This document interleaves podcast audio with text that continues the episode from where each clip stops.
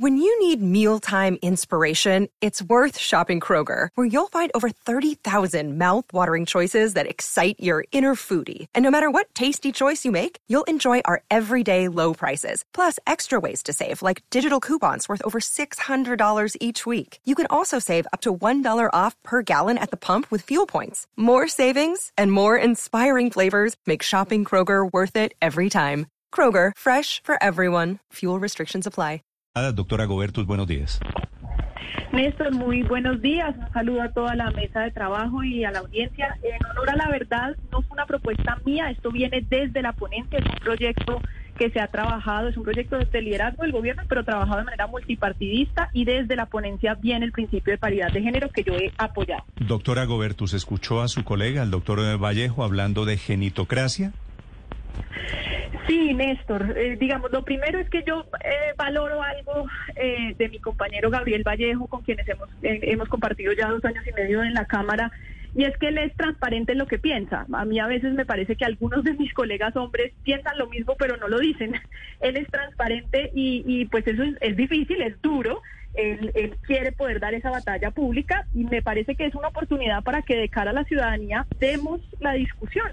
¿Qué significa, como ustedes bien han dicho, que las mujeres simplemente en una lógica, como él dice, de igualdad material, de que ante la Constitución seamos iguales, pues en la práctica tengamos semejante techo de cristal en las altas cortes, o que en tribunales donde en todo caso aplica eh, los concursos, eh, los concursos sea solo el 35% de las mujeres. Uno mira jueces y ahí estamos un poco mejor, 52%.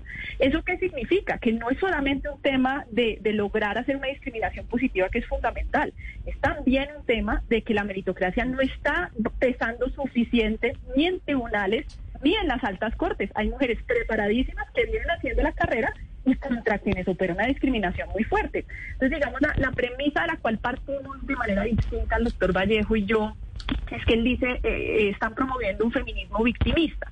Eso supone que él considera que al reconocer que en la práctica, aunque la ley nos dé los mismos derechos, en la práctica todavía no tenemos las mismas oportunidades porque operan discriminaciones de distinta índole, porque tenemos roles de cuidado adicionales, porque nos enfrentamos a una cantidad de barreras, porque quienes eligen son mayoritariamente hombres, etcétera. Entonces, esa igualdad material, no, esa igualdad, perdón, formal, no se traduce en igualdad material y que tenemos que poder equilibrar la cancha. A mm. eso él le parece que es victimizar. Doctora Gobertus, para mi sorpresa, hay muchas personas, muchos oyentes en este momento que están de acuerdo con el doctor Vallejo. Yo quisiera preguntarle de los argumentos.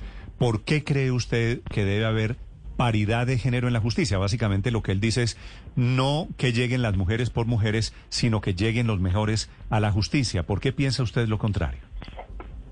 Bueno, muy importante porque, insisto, creo que de eso se trata justamente, de que más ciudadanía demos ese debate.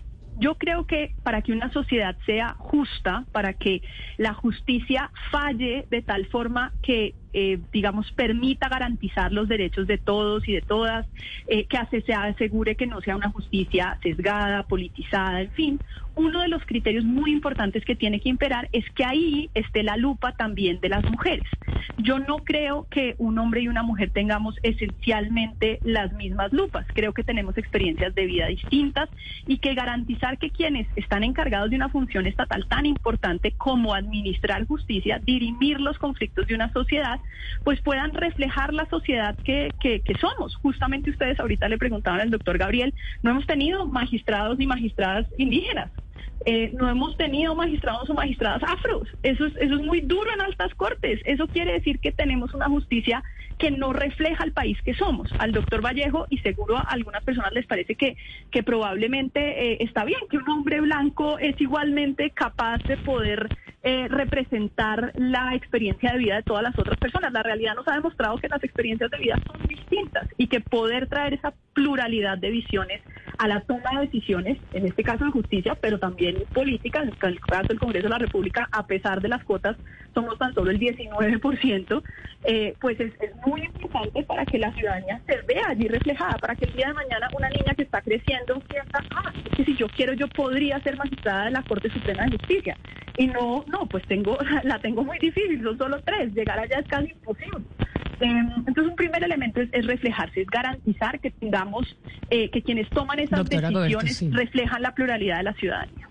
Sí, pero me quedo pensando, los hombres que llegan a estas posiciones de poder y que, que van más allá del famoso techo de cristal y que llegan a altísimos cargos y en particular en las cortes a ser magistrados, lo hacen es, es por meritocracia, llegan ellos mismos por meritocracia o por, o por otro tipo de razones. Usted que, que conoce ese mundo, doctora Juanita, ¿por qué no nos cuenta un poco? Muy importante, es que parte de lo que está pasando es que el argumento de la meritocracia se responde, eh, ¿no? Para decir, no, no, no, no, no nos vaya a meter que esto sea mitad hombres, mitad mujeres, que sean los mejores, no importa si son hombres o mujeres. Y luego vamos a ver y se da cuenta que es que a las altas cortes no se llega por méritos solamente, claro, hay gente valiosa, sin duda, pero operan también criterios políticos, criterios de relaciones, en donde esos criterios han venido operando históricamente en contra de la posibilidad de que más mujeres puedan llegar. El concurso para jueces, que es el más meritocrático, hoy garantiza por meritocracia, igualdad entre hombres y mujeres. 52% de los jueces que son elegidos claramente por meritocracia, 52%. Eso empieza, son mujeres, eso empieza a subir y ahí ya la meritocracia no pesa tanto. Entonces hay el concurso, pero en los tribunales solo el 35% son mujeres. Ustedes ya daban los datos eh, pues dramáticos de altas cortes, donde Corte Suprema eh, llega solo al 10%.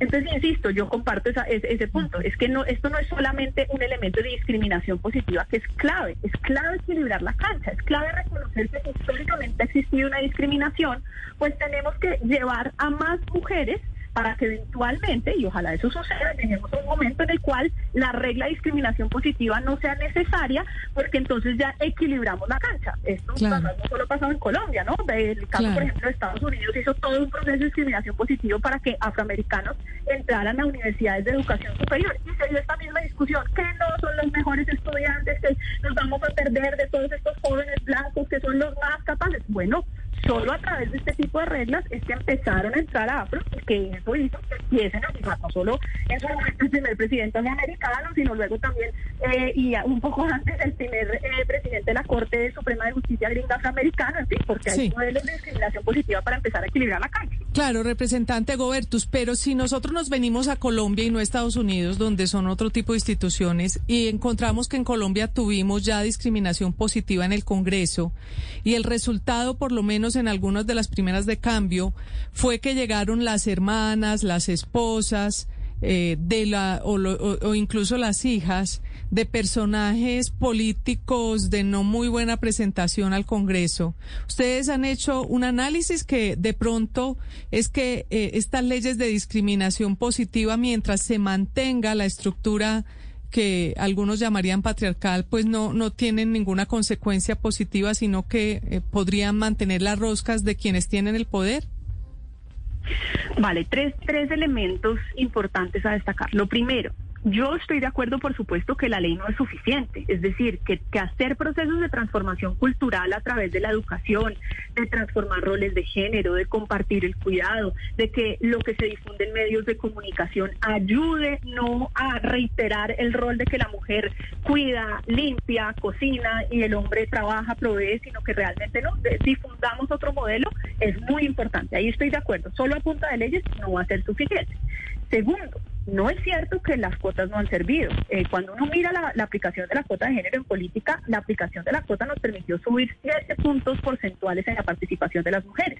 Ahora, hoy en día, y lo ha dicho ONU Mujeres de todas las formas, las cuotas no son suficientes. Justamente tenemos que dar un paso a paridad, que es garantizar, no simplemente, en nuestro caso en Colombia, estamos pasando del 30% al 50% de las listas, pero eso todavía no significa que quienes efectivamente vayan a ser elegidos, en el caso del Congreso, sean hombres y mujeres, porque seguimos teniendo eh, listas abiertas. Pero no es cierto que no ayuden. Claro que ayudan y son un paso para ir mejorando. Podemos ser mucho más efectivos si aplicamos paridad.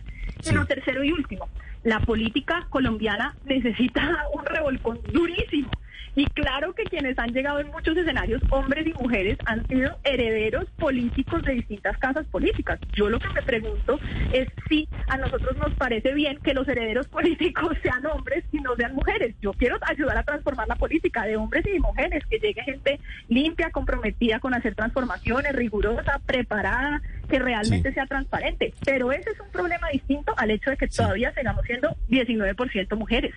Mientras tanto, por lo menos quiero más mujeres, además de que las que lleguemos, ojalá lo hagamos de manera destacada. Pero fíjese que, que las leyes son importantes porque, porque plantean y promueven un mundo ideal pero la realidad es que falta muchísimo de fondo para que esto realmente vea reflejada una transformación social. En el caso, por ejemplo, de la conformación de las listas a, cargos de elección popular, por ejemplo, al Senado y a la Cámara de Representantes, y, también para consejos, los partidos políticos, y, seguramente usted lo sabe, sufren para poder conseguir las mujeres suficientes para cumplir con, con la ley porque lamentablemente son pocas, son muchas menos que los hombres las que están interesadas en meterse la política. Claro, eso es cierto, pero esto no es un tema de que queramos o no. Digamos, ah, eh, hay gente que dice, no, pues es que si no están más es porque las mujeres no quieren. ¿Qué vaina? Es que, es que, es que seguro es que no quieren. Nos tocará indagar porque es que las mujeres no quieren llegar a la política. No, señores. Lo que pasa es que si uno pone todas las reuniones políticas a las 8 de la noche para poder elegir quiénes van a ser los candidatos, pues la mayoría de las mujeres seguramente tenían que estar en un rol de cuidado de eh, organizar la comida, preparar, dejar todo listo para el desayuno y para los que se van a llevar el almuerzo de los hijos y el esposo al día siguiente, acostar a los niños, dejar la ropa lista para el colegio. Eh, entonces, eh, no es que no quieran. Entonces, aquí viene un punto muy importante. ¿Puede la ley ayudar a transformar la realidad? Yo creo que sí. ¿Es suficiente la ley para transformar la realidad? No. Pero te doy un ejemplo muy concreto. Uno podría obligar por ley a los partidos a tener en sus sedes territoriales guarderías.